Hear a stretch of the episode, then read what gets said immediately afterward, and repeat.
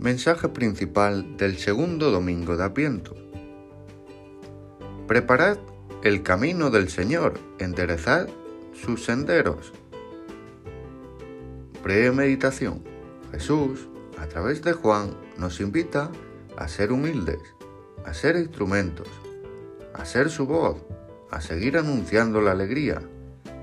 La verdad con mayúsculas nos pide una vida de entrega y fidelidad. En este segundo domingo de Adviento, ¿cómo vivimos nuestra fidelidad a la verdad? ¿A Dios en la propia vida? ¿Dios en la familia?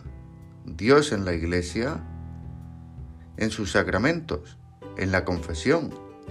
¿En la Eucaristía? ¿He profanado el sacramento comulgando en pecado mortal? En conclusión, ¿vivimos de cara a Dios en nuestros actos o descafeinamos todo para justificarnos?